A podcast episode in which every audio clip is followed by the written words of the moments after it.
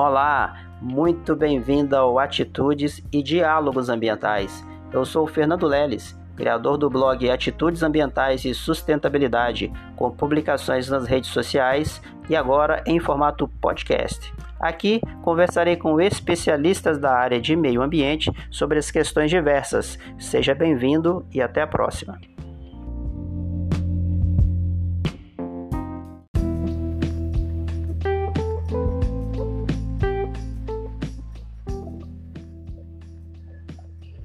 Olá, Flávio, tudo bem? Olá, Leves, tudo bem? Boa tarde. Boa tarde, tudo jóia. Aos, aos ouvintes aqui do Atitudes e Diálogos Ambientais, hoje nós teremos uma conversa com o Flávio Oliveira.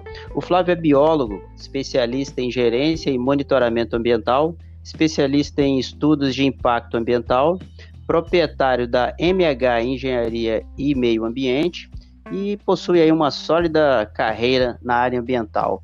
Ô Flávio, é, faz uma apresentação inicial aí, Flávio. Fala um pouco sobre você, sobre sua carreira, sobre, sobre até a, a, parte pessoal aí também. Ô Lelis, obrigado pela oportunidade de, de, falar um pouco sobre a área ambiental, que é uma área prazerosa, né? área de formação da gente, que a gente vem desempenhando e trabalhando nela já tem alguns anos. Como tu bem disseste inicialmente, eu sou biólogo e tenho duas especializações, uma de monitoramento ambiental e a outra de estudo de impacto ambiental. E 10 anos já desenvolvendo estudo, elaboração de projeto técnico ambiental para município, para grandes empreendimentos é, de, de, de, relevância na nossa região, né? desenvolvido aqui no estado do Pará, do Tocantins e do Maranhão. Isso, é, os, para os ouvintes aí, né, a gente está falando aqui de Imperatriz, no Maranhão, eu, Fernando Leles, também sou biólogo, é, o contato meu com o Flávio é, é, dessa área ambiental mesmo. Nós formamos na mesma faculdade, né, Flávio? Isso, a gente formou da Unisoma, acredito eu que tu seja da primeira turma, né? Eu acabei ingressando na Unisoma em 2006 e sou da terceira turma. Especialização, uma lá e outra no Pará. Entendido. Não, eu entrei depois de você, eu entrei em 2007. Eu tô da quarta turma, né? Isso, eu entrei depois de você, mas eu lembro bem de você. Assim, quando eu entrei, você estava praticamente formando, mas que, que bom conversar com você, Flávio. A ideia desse nosso diálogo e de atitudes de diálogos ambientais é dar oportunidade mesmo, né, para os especialistas, tanto de Imperatriz como do, do Brasil todo, né, que, que tiverem a oportunidade, a vontade de falar aqui para os ouvintes.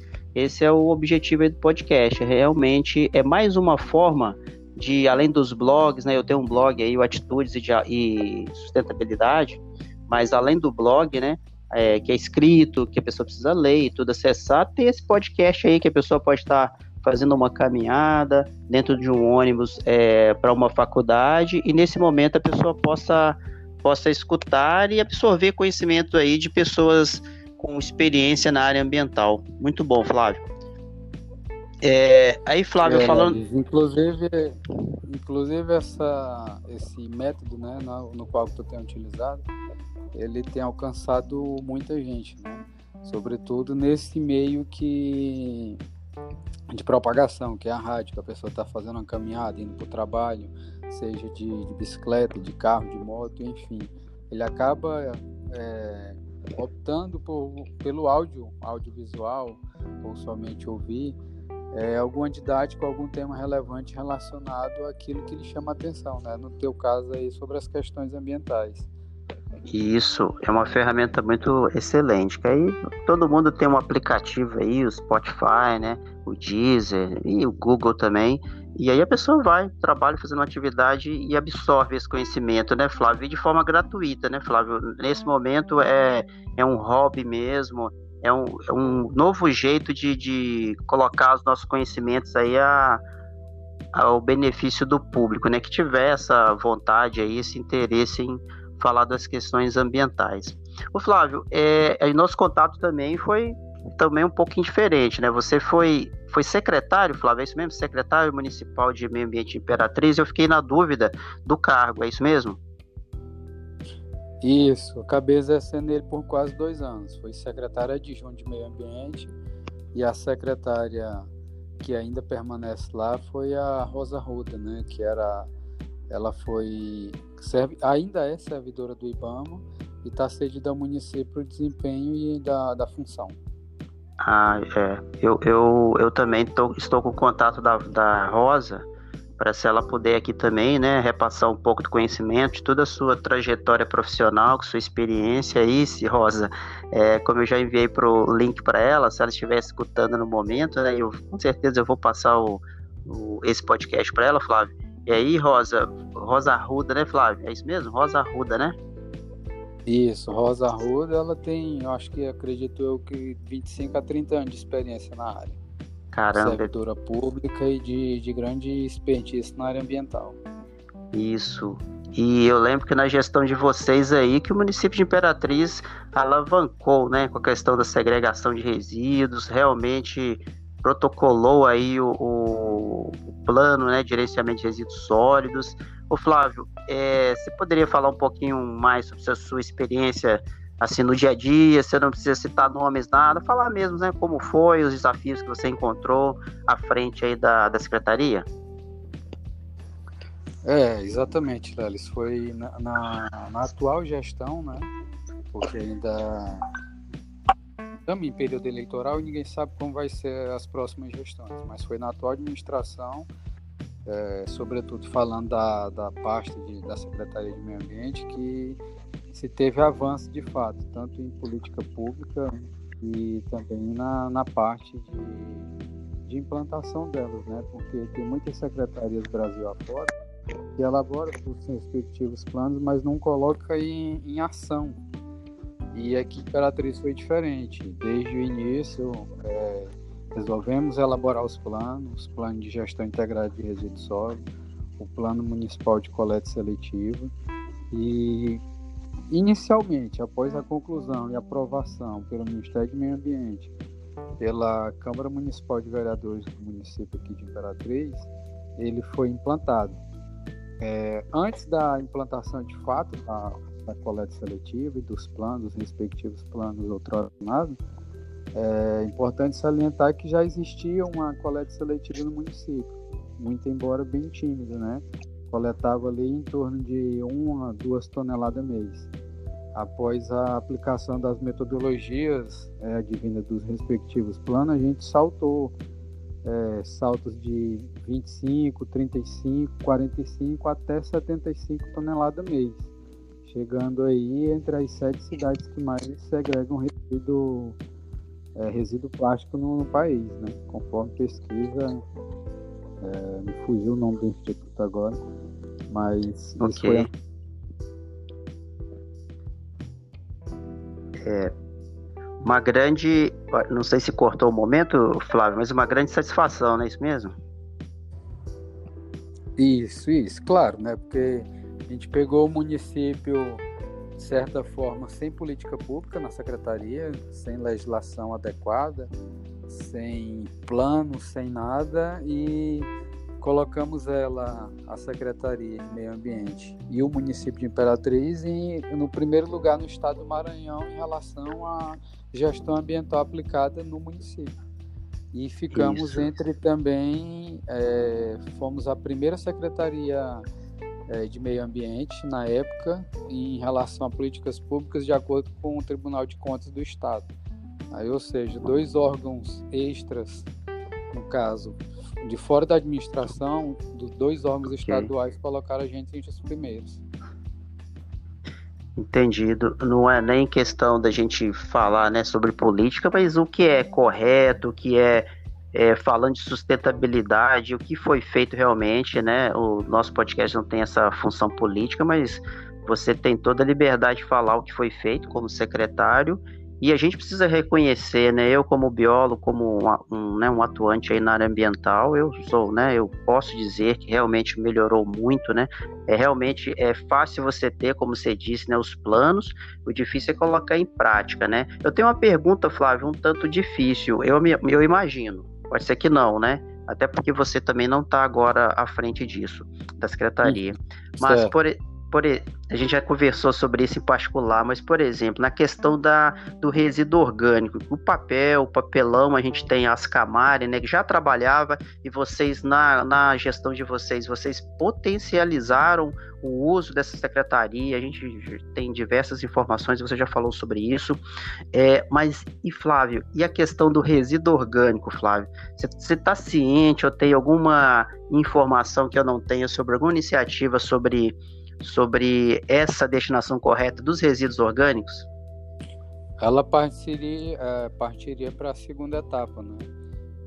ah, tá. De acordo com o plano que, a, que foi traçado lá pela gente, teríamos é, as metas a curto prazo, a médio prazo e a longo prazo.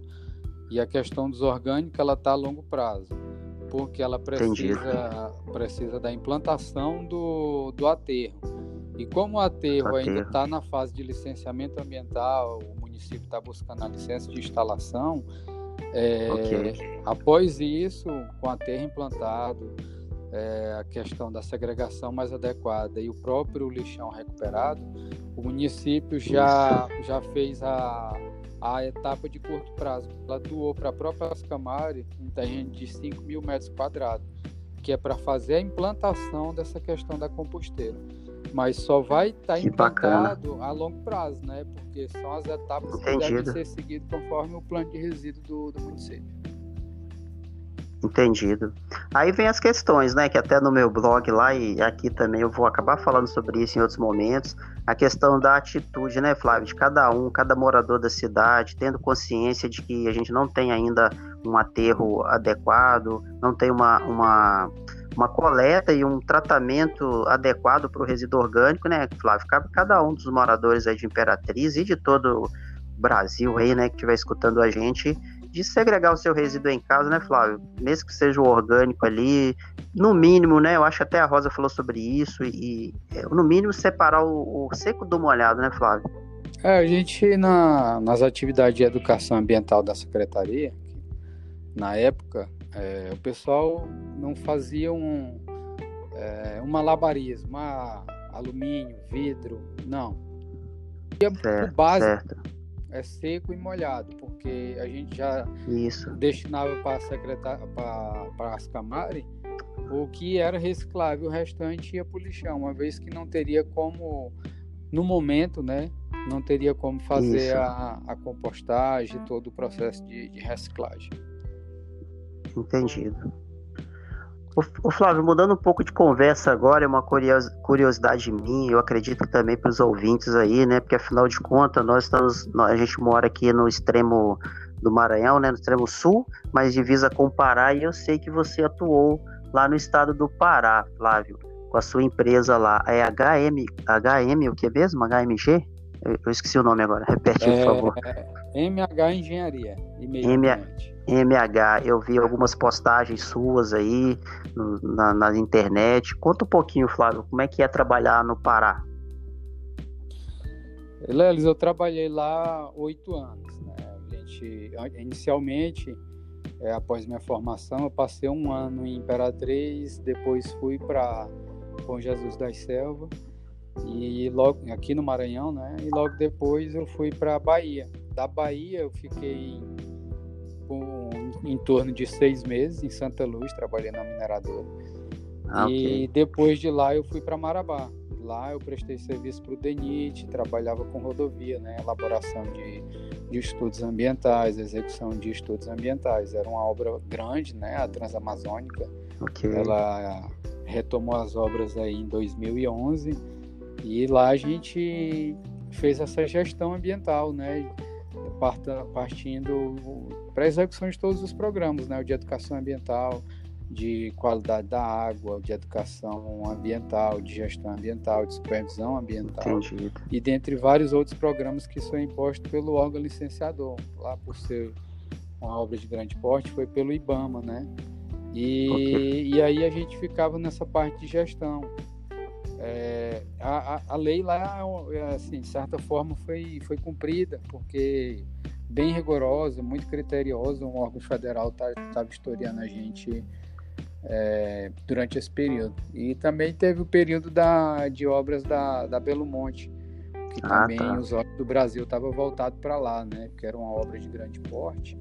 E Entendi. o único acesso era a Transamazônica. E uma rodovia só poeira e lama. Não tinha outra situação. Muito atoleiro, muita dificuldade a obra, mas foi bem prazeroso. Foi uma época de, de muito aprendizado e muito conhecimento.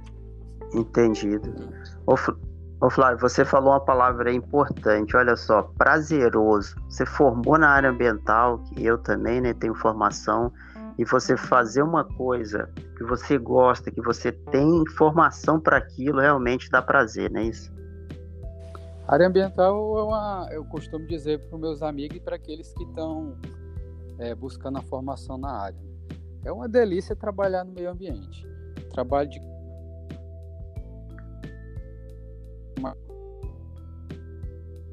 pegar uma autoestrada, fazer um levantamento de campo, uma avaliação de impacto, de dano, produção do relatório, é, é prazeroso. E quando a gente está trabalhando nessa área, trabalhando com o que gosta, e o tempo passa rápido e a gente nem percebe.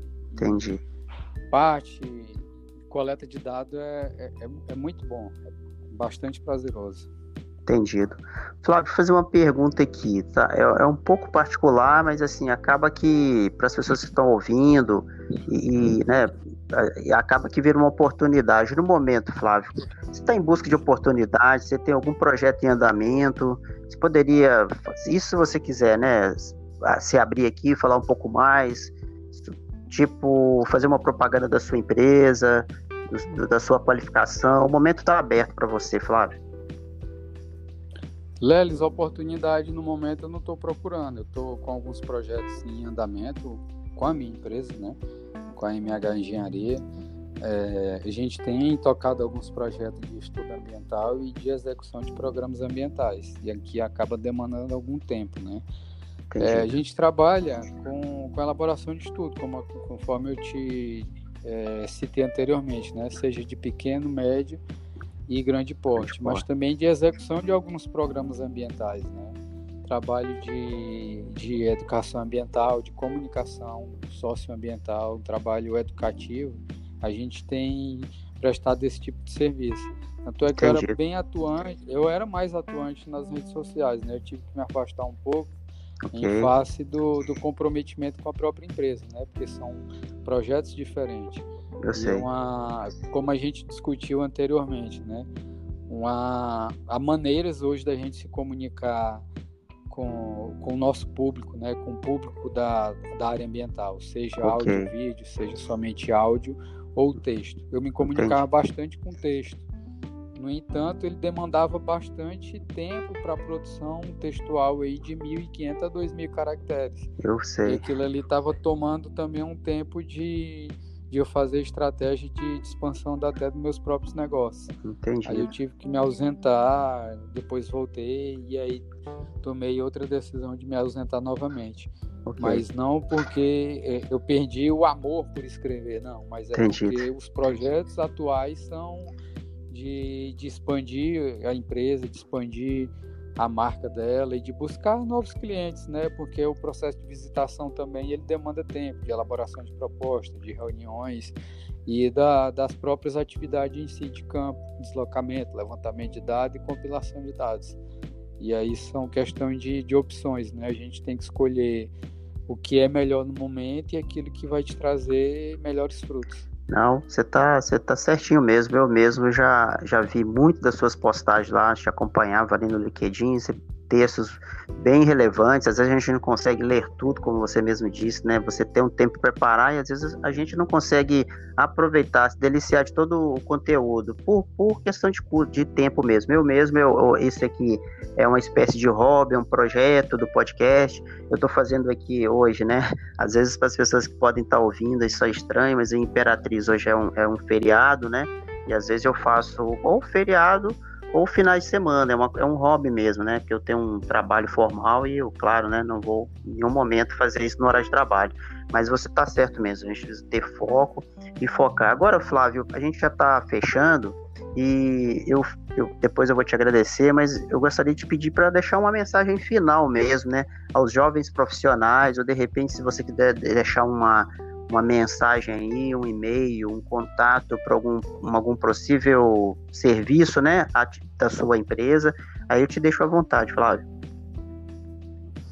Lelis, é, não é nem tanto, pode ser de certa forma uma mensagem, mas para aqueles que estão iniciando o mercado e até mesmo para aqueles que, que já estão, é, nossa área, a área ambiental, ela tem muita oportunidade na área é, florestal, na área de gestão, na área de biologia, na área de coleta, na área de laboratório.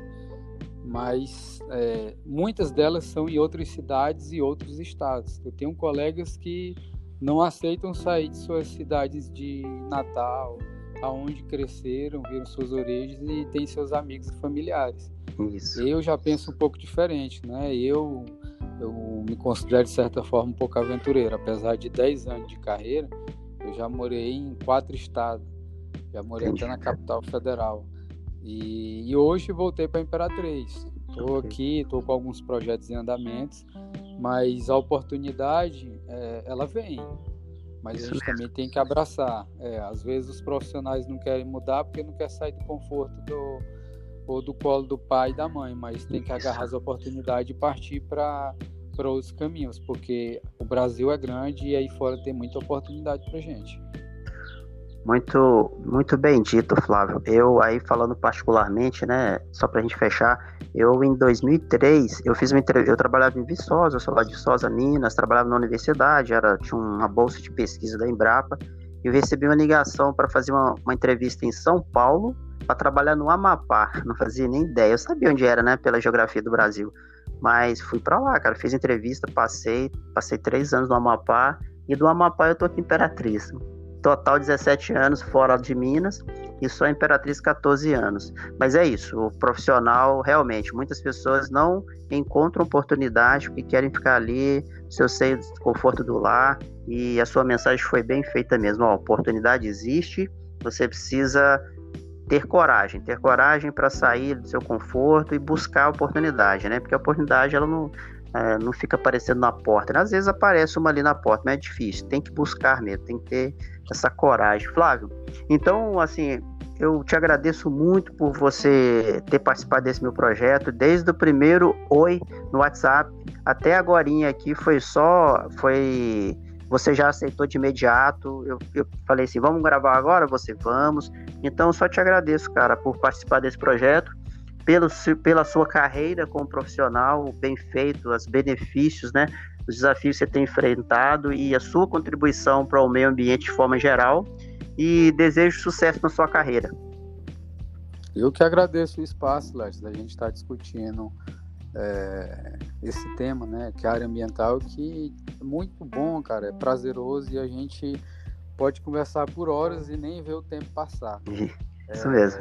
Eu sugiro que tu propague ele mais ainda, porque é um podcast bacana, é um tema bacana, é, apesar das questões do tempos e prioridade que a gente conversou um pouco agora há pouco, mas eu tenho certeza que o potencial do, do teu programa, do podcast, e do que tu tem é, é, grandioso. E aí, tirando um tempinho a mais com as pessoas adequadas, tenho certeza que vai longe. Isso, campo tem, porque tem muito, muita gente boa no mercado aí. Flávio, então, muito obrigado aos ouvintes aí do podcast Atitudes de Águas Ambientais. Eu aguardo que vocês possam, a gente aguarda, né? Espera que vocês possam ouvir, curtir, propagar o conhecimento ambiental. Um abraço a todos, abraço, Flávio, e até a próxima. Um abraço, Lelis. Até a próxima. Tchau, tchau.